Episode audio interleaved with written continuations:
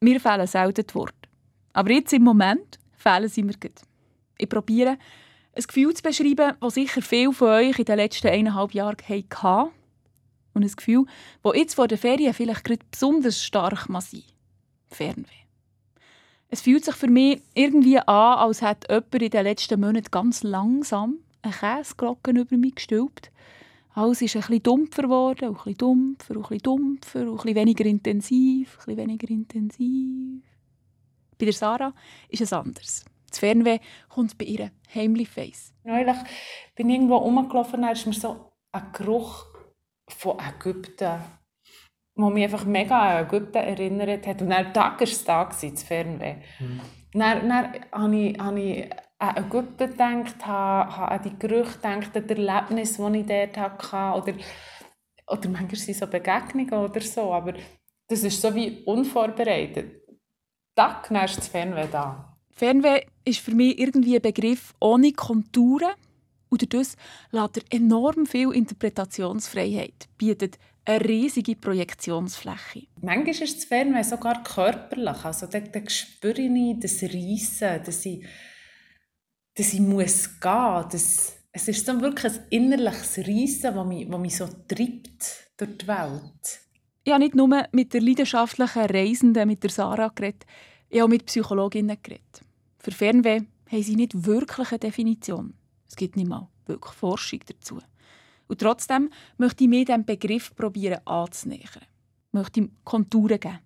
Und darum frage ich in diesem Podcast, was steckt hinter dem Phänomen Fernweh? Eins kann ich schon jetzt sagen, Fernweh sagt mehr über uns aus, als man denkt.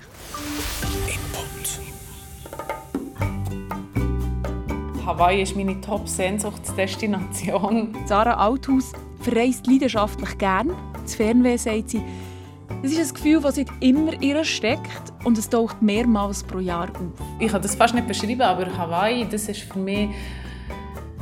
Die Inseln sind, sind einfach ein Ort voll Sehnsucht für mich. Also schon nur, wenn ich, wenn ich an den Geschmack zurückdenke. Avocados liegen am Boden und kann man einfach auflesen und essen. Macadamia-Nüsse. Es, Mangobäume überall. Es ist einfach, es ist wirklich, für mich Hawaii wie Garten Eden und ähm, dazu kommt das, das ganz, ganz eigene Lebensgefühl auf Hawaii, der, das, der easygoing Lifestyle, der sich wirklich durch alles durchzieht und, und, und gleich es ist nicht nur das, es hat, auch, es hat wirklich etwas, Hawaii hat etwas Magisches an sich. Ich habe Sarah die Aufgabe gestellt, in euch das Fernweh zu wecken. Jetzt, wo die Quarantäneliste vom BAG kürzer und kürzer wird. Ich habe die Aufgabe gestellt, die Vorfreude zu wecken in euch auf die grosse, weite Welt, auf die Sommerferien. Und ich so gebeten, laut über das Gefühl Fernweh nachzudenken.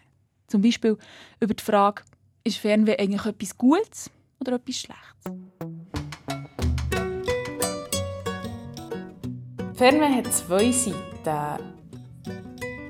Gefühl an sich, Fernweh zu haben, kann vielleicht sogar ein bisschen unangenehm sein. Also wenn ich wirklich das Reissen habe und es vielleicht nicht sofort kann befriedigen das Gefühl. Also wenn ich nicht sofort einfach irgendwo her kann und, und reisen, am liebsten noch für eine längere Reise, dann ist, ist halt das Reissen immer da.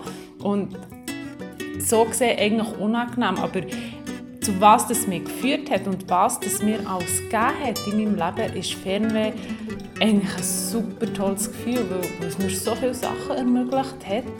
So viele Erlebnisse, Begegnungen, so viele wunderschöne Natur, die ich gesehen habe, die ich eigentlich alles nur gesehen und nur erlebt habe, wegen dem Fernweh, weil ich das Gefühl habe. Und eigentlich, wenn wir es so überlegen, ist es eigentlich ein ganz schönes Gefühl, Fernweh. Sarah ist Reisebloggerin und sie bloggt nicht allein, sondern mit ihrem Mann, Jürgen. Wenn man es so sieht, dass Fernweh natürlich einmal unangenehm sein kann, aber eigentlich einen positiven Aspekt hat, dass es einen zu etwas Neuem antreibt. Also was Neues ausprobieren, einen neuen Ort gehen, neue Menschen kennenlernen. Wenn es sich da antreibt, aus seiner Komfortzone rauszugehen, was Neues zu erleben, dann ist das natürlich super gut, weil wenn wir ehrlich sind, was Neues machen, Neues erleben, rauskommen, ähm, ist immer was Gutes. Das hat noch keinem Mensch geschadet und man entwickelt sich einfach in allen Bereichen weiter. Der Jürgen und Sarah haben sich, wie könnte es anders sein, auf einer Reise lernen kennen, in Nicaragua. Heute haben sie zwei Kinder und einen Blog. Ihr drittes Baby, wie sie sagen. Rapunzel will raus, heisst er. Auf Sarah und auf Jürgen bin ich erst im allerletzten Moment gestoßen. Angefangen haben meine Recherchen nämlich noch immer ganz anders. Eigentlich in der Verzweiflung. Zuerst habe ich mir gedacht, oh, Fernweh, super spannendes Thema, haben im Moment gerade so viele Leute, da gibt es sicher auch sehr viel Forschung dazu und Expertinnen wie Sand im Meer. Denkst du? Ich habe mich also zuerst mal für einen Schritt zurück müssen entscheiden. Ich habe mich entschieden, zuerst mal das grosse Ganze anzuschauen. Fernweh ist ja die Sehnsucht nach der Ferne. Also habe ich mir überlegt, eine Variante von Sehnsucht. Und darum habe ich mich zuerst mal der Sehnsucht genähert. Und Sehnsucht ist eine ambivalente Angelegenheit. Man möchte drin schwelgen, obwohl es weh tut. Das sagt Alexandra Freund. Sie ist Psychologin an der Uni Zürich und hat zu Sehnsucht geforscht. Sehnsucht ist nicht nur ambivalent, sagt sie, sondern auch ziemlich komplex. Sehnsucht ist ein sehr starkes, intensives, bittersüßes Gefühl. Aber es ist nicht nur ein Gefühl, es ist auch äh, in der gedanklichen Welt verankert, in unserer Vorstellung, in unserer Fantasie, Imagination. Und zwar die Imagination von dem, was mein Leben ganz ideal, perfekt würde machen. Das kann die Vorstellung von einem Partner sein oder eben von einer Reise. Auch wenn ich weiss, das Ideal das wird es nie so geben wie in meiner Vorstellung. Der Partner wird nie makellos sein. Die Kinder am Meer werden mich irgendwann mal nerven. Der Strand ist zu heiß, der Sand kommt ins Backkleid und nervt. Auch wenn meine ideale Vorstellung später häufig enttäuscht wird, Sehnsucht hat trotzdem eine sehr wichtige Funktion. Diese Sehnsüchte zeigen mir an, wo, was ist gut in meinem Leben, was ist nicht so gut, wo fehlt mir etwas und wohin könnte ich mein Leben ausrichten, damit es glücklicher und zufriedenstellender und voller einfach auch wird. Sehnsucht tut zwar manchmal ein bisschen weh, aber sie kann auch zu einem besseren Leben führen, sagt Alexandra Freund. Was steckt hinter Fernweh? Erkenntnis Nummer eins: Im Alltag fehlt etwas. Und vielleicht ist das, was fehlt, ein Gefühl, das ich auf einer Reise finden kann. Und genau an diesem Punkt wird aus der Sehnsucht die Variante Fernweh. Sehnsucht nach Abenteuer, die Sehnsucht nach anderem, die Sehnsucht nach dem Unplanten, die Sehnsucht nach, nach Neuem, nach Sachen, wo ich nicht weiß, was passiert, nach einem Tag, wo, wo ich nicht weiß, was passiert. Im Alltag fehlt etwas. Darum kommt das Fernweh. So geht es an der Sarah Althaus. Ich vermisse eigentlich alles, was anders ist als zu meinem gewohnten Alltag.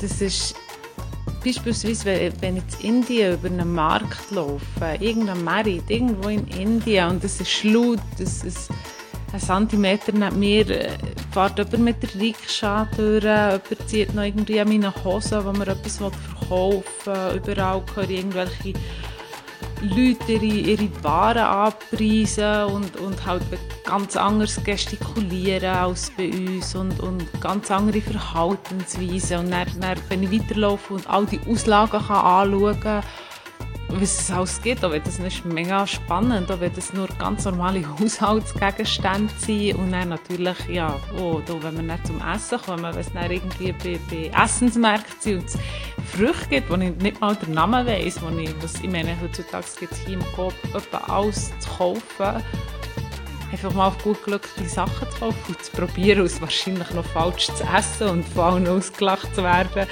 Ähm, das sind so die Erlebnisse, die wo halt, ja, wo ich hier nicht kann haben und wo ich dann irgendwo auf einem Merit im Ausland finde. Fernweh ist ein Zeichen dafür, dass im Alltag etwas fehlt. So sieht so die Reisepsychologin Martina Zschocke. Äh, ja, naja, also ich finde, Fernweh ist so ein äh, relativ vager Begriff. Martina Zschocke ist eine der wichtigen Forscherinnen in der Reisepsychologie. Sie ist Professorin für Freizeitpsychologie und Freizeitsoziologie an der Deutschen Hochschule Zittau Görlitz und sie forscht dazu, warum wir so gerne verreisen. Warum dass es uns immer wieder in die Ferne zieht. Auch sie hat mit dem Begriff Fernweh ihre Mühe. Ähm, was jetzt dieses spezielle Fernweh angeht, das ist ja nun wirklich äh, auch sehr unterschiedlich, was man so als Ferne definiert, wo man sagt, wo fängt für den einen die Ferne an und wo hört sie auf. Also da sind ja durchaus unterschiedliche Radien dabei. Deshalb würde ich da relativ vorsichtig sein, das so festzurren zu wollen als Begriff, weil ich denke, das ist einfach ein Begriff, der schon aus der Romantik kommt. Also der, der ist eigentlich aus einer Zeit, wo es sowieso um Weltschmerz und um, um Ziehen und Sucht und Sehnsucht geht. Und äh, da, da ist der auch verankert. Deshalb denke ich, ist der wissenschaftlich so schlecht zu fassen. Also mhm. daher denke ich, ist es mit dem Reisen einfacher zu sagen. Man kann sagen, was sind die Motive für Reisen und was sind die Motive für ähm, sich an bestimmte Orte zu sehen. Also da, da kann man es natürlich eher festmachen. Und genau da setzen wir an. Martina Czocke sagt, wir leben in einer Zeit, wo der Sehsinn extrem beansprucht wird, extrem viel gebraucht wird, viel mehr als alle anderen Sinne. Nicht zuletzt durch die sozialen Medien. Wegfahren bringt all unsere Sinne wieder in eine Balance. Auf Reisen ist erstmal wieder überhaupt die Möglichkeit, die anderen Sinne viel stärker zu gebrauchen. Und im Alltag hat man ja oft das Problem, dass man adaptiert an Reize. Also dass eigentlich das, was man zu oft gesehen hat, wird kaum noch wahrgenommen oder zu oft, was man zu oft um sich hat. Also sehen, hören, riechen, schmecken, alles. Ne? Also, wir stumpfen eigentlich ein bisschen ab genau. im Alltag. Exakt, so ist es. Also wir stumpfen ab im Alltag und das wird durch Reisen, insbesondere in andere Gebiete, wo man einfach wieder, äh, gerade wenn Sie in einem Gebiet sind, wo Sie ein anderes Licht haben oder andere Gewürze oder andere Farben, dann nehmen Sie wieder viel mehr wahr. Also im wahrsten Sinne des Wortes Erfahrung. Ne? Also man hat dann wieder die Sinne offener, das Sinnliche ist wieder da, also man wird wieder sensibler und gerade in unserer zunehmend digitalisierten Welt ist das äh, auch was ganz Wichtiges, also irgendwie diesen Ausgleich wieder zu haben, also wirklich wieder die Sinne zu öffnen, sich selbst zu öffnen, sich der Welt zu öffnen mit allen Kanälen, die man so hat. Was steckt hinter Fernweh? Erkenntnis Nummer zwei. Es zieht uns in die Ferne, wo wir dort unsere Sinne wieder aktivieren können, wo wir das Leben wieder intensiver spüren können. Und Fernweh lässt uns träumen, von dem intensiven Leben. Wenn ich irgendwo zu Marokko über einen Bazar laufe, über eine Merite, durch einen Souk irgendwo und, und all die ungewohnten Gerüche wahrnehme, wo ich weiss, oh, das stimuliert mich irgendwie auf irgendeine Art, das kenne ich nicht, was ist das? Und gehe schauen, ähm, von wo kommt der Geschmack, was ist das für ein Gewürz vielleicht? Und so gibt es ganz viele ähm, Momente, wo wir auf Reisen die Sinne wieder belebt haben, sei das so durch die Natur. Die Natur ist sehr intensiv. Die nehmen die sehr intensiv wahr. Also sei das das Meeresrauschen, sei das die Aussicht von einem Berggipfel, Geräusche im Dschungel. Das können zu erleben und bewusst können zu genießen. Das sind auch so die kleinen Momente, die die Sinne so wieder beleben. Die Wahrnehmung wird stärker. Dadurch kommen auch die ganzen positiven Gefühle. Es ist ganz eindeutig nachweisbar, dass Reisen antidepressiv ist, weil man auch nicht mehr um sich selber kreist. Also oft ist ja auch dieses ständig über Sachen nachgrübeln, nachdenken, indem man sich in der Welt orientieren muss, sieht man einfach mehr nach außen, ist mehr gezwungen, sich nach außen zu orientieren. Dann kommt noch dazu eben die, die Wahrnehmung, die anderen Sinnesreize. Das intensiviert natürlich und dadurch haben sie auch ganz viel stärkere Erinnerungen. Je intensivere Zeit, desto stärker die Erinnerung daran. Darum erinnern wir uns alle gut an Ferienerlebnisse, so an intensive, spannende Ferien. Vor der Pandemie hingegen ist Martina Czocke überzeugt, werden wir uns in ein paar Jahren vor allem noch an Anfang und an das Ende erinnern. Alles dazwischen, was bei vielen so ein im kleinen Rahmen sich abgespielt hat, alles dazwischen werden wir weitgehend vergessen. Input. Das Ich spielt auf Reisen eine zentrale Rolle. Kann man sogar so weit gehen und sagen, wir suchen auf Reisen nicht primär andere Orte, sondern ein anderes Ich. Eine Veränderung von uns selber. Und brauchen wir vielleicht die fremde Umgebung für unbekannte Seiten an uns zu entdecken. Was hat es auf sich mit dem klischierten Bonmot «Erst das Fremde das in uns»? Ich spreche Martina Czocke auf meine Gedanken an. Wenn ich woanders bin, kann ich auch jemand anders sein. Sei es auch nur für zwei Wochen. Also genau. so, so, es ist vielleicht eine, eine temporäre Neuerfindung meiner selbst, Abstand von sich selbst gewinnen. Was sagen Sie dazu? Absolut. Einerseits ähm, kommt es zu einer Selbstaktualisierung beim Reisen, also dadurch, dass man eben nicht mehr in diesen gewohnten Alltagsmustern ist, hat man eine Möglichkeit, Distanz zu haben auf sein eigenes Leben und wieder mal zu gucken, auch neu zu justieren, wo will man eigentlich hin, was bedeutet einem was, was ist, was sind die eigenen Werte, sich nochmal zu fragen, also so ein bisschen auch wirklich sich selbst zu aktualisieren, aber eben auch dieser andere Aspekt, den Sie gerade angesprochen haben, dass man auch woanders jemand anders sein kann und in einer anderen Kultur durchaus andere Seiten von sich stärker leben kann. Meistens ist es nicht so, dass sie komplett neue Seiten an sich entwickeln, sondern oft sind das Seiten, die im Prinzip da sind, aber im Alltag unterdrückt sind durch die Fremdbestimmung, die die meisten im Alltag relativ stark haben. Und ich habe es gerade in Interviews oft gehabt, dass mir Leute gesagt haben, es gibt bestimmte Phasen, wo eben, mir hat einer gesagt, der hat gesagt, er hatte erst so eine italienische Phase, um einfach mal lockerer und extrovertierter und offener zu werden und hat gesagt, das hat Italien echt gut gebracht. Er ist ein paar Jahre hingefahren und dann war es Frankreich, um eben so äh, Einübungen in Urbanität, meinte er, ne? also in dieses äh, urbane, kultivierte, das war dann da wichtig. Andere haben andere Sachen, ne? die sagen, die fahren dann nach Indien, um eben ganz andere Sachen zu erleben und dann da aktivieren sich auch bestimmte Seiten, die, die da sind, die vielleicht verschüttet sind im Alltag, aber die dadurch immer stärker sind. Also es ist so ein bisschen abschließend, es, ist, es gibt ja wie das, dieses Bonmot oder vielleicht ist es eben auch Klischee oder abgedroschen, der Mo Mensch muss in die Ferne, um zu verstehen, wo er herkommt. Das ist so ein bisschen das auch, oder? Genau, also absolut.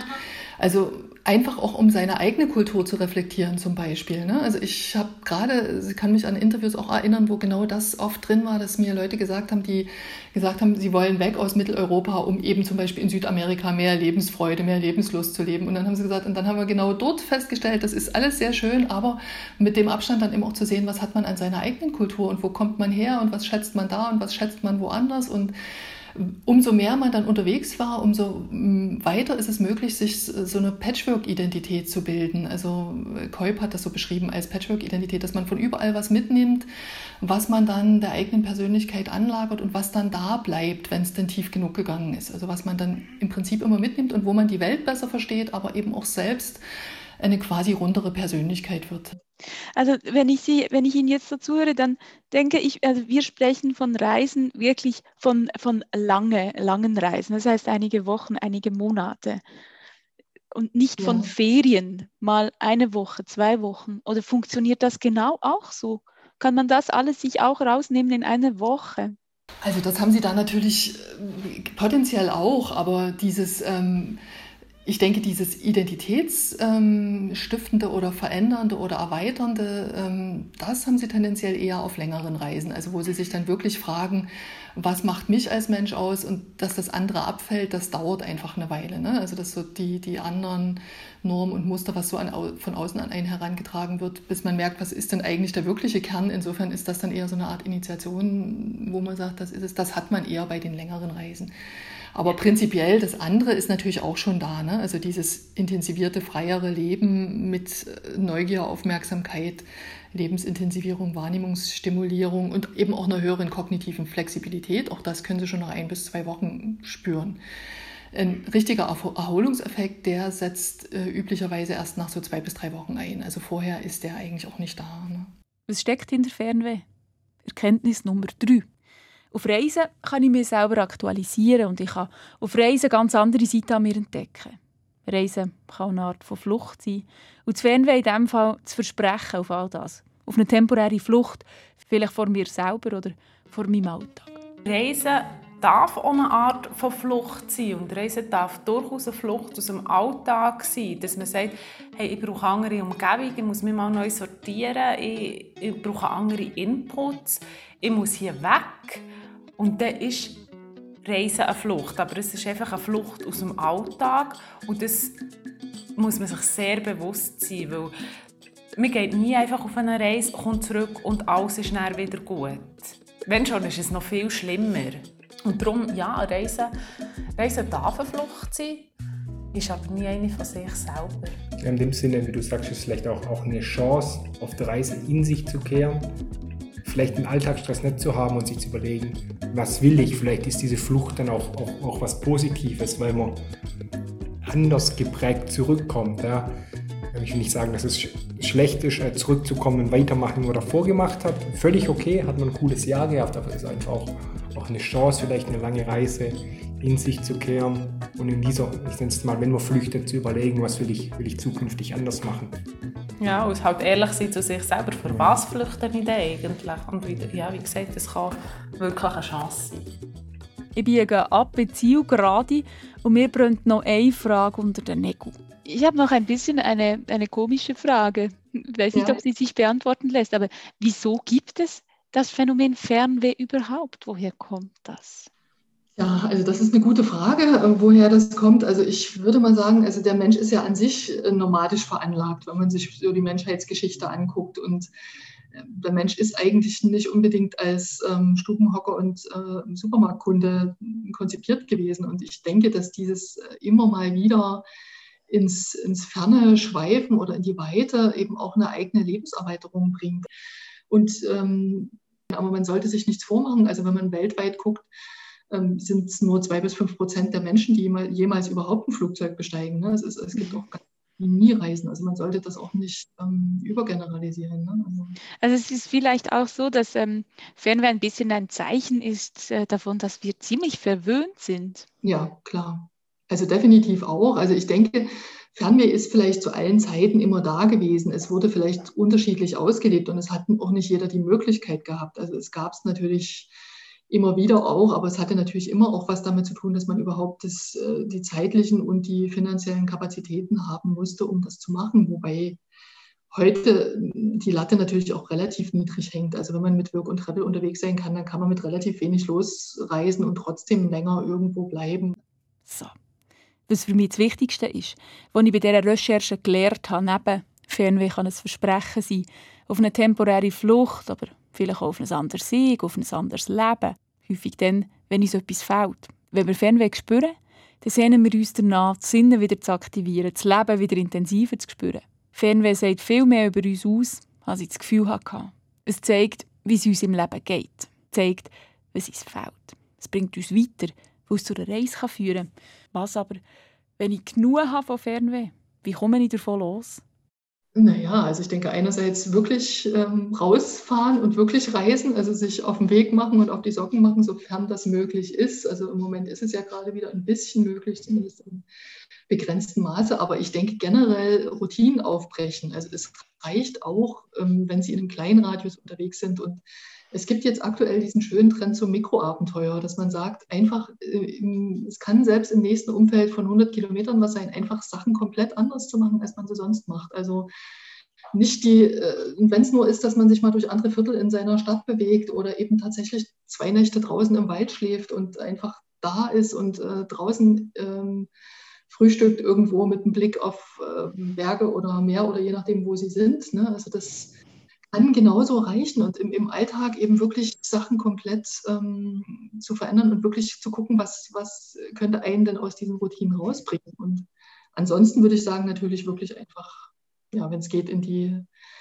Ferne gehen. Aber ich denke, dieses, was da mit verbunden ist, diese Lebensintensivierung und Wahrnehmung, das können Sie auch anders erreichen. Also es muss nicht unbedingt durch Reisen sein. Also einfach überhaupt wieder andere Reize und andere Möglichkeiten, Wahrnehmung und Wahrnehmung und ein anderes Potenzial ausleben, was man so als Mensch einfach hat. Ich wünsche euch, dass ihr euer Fernweh in den Ferien könnt stillen könnt, sei es hier oder ganz weit weg.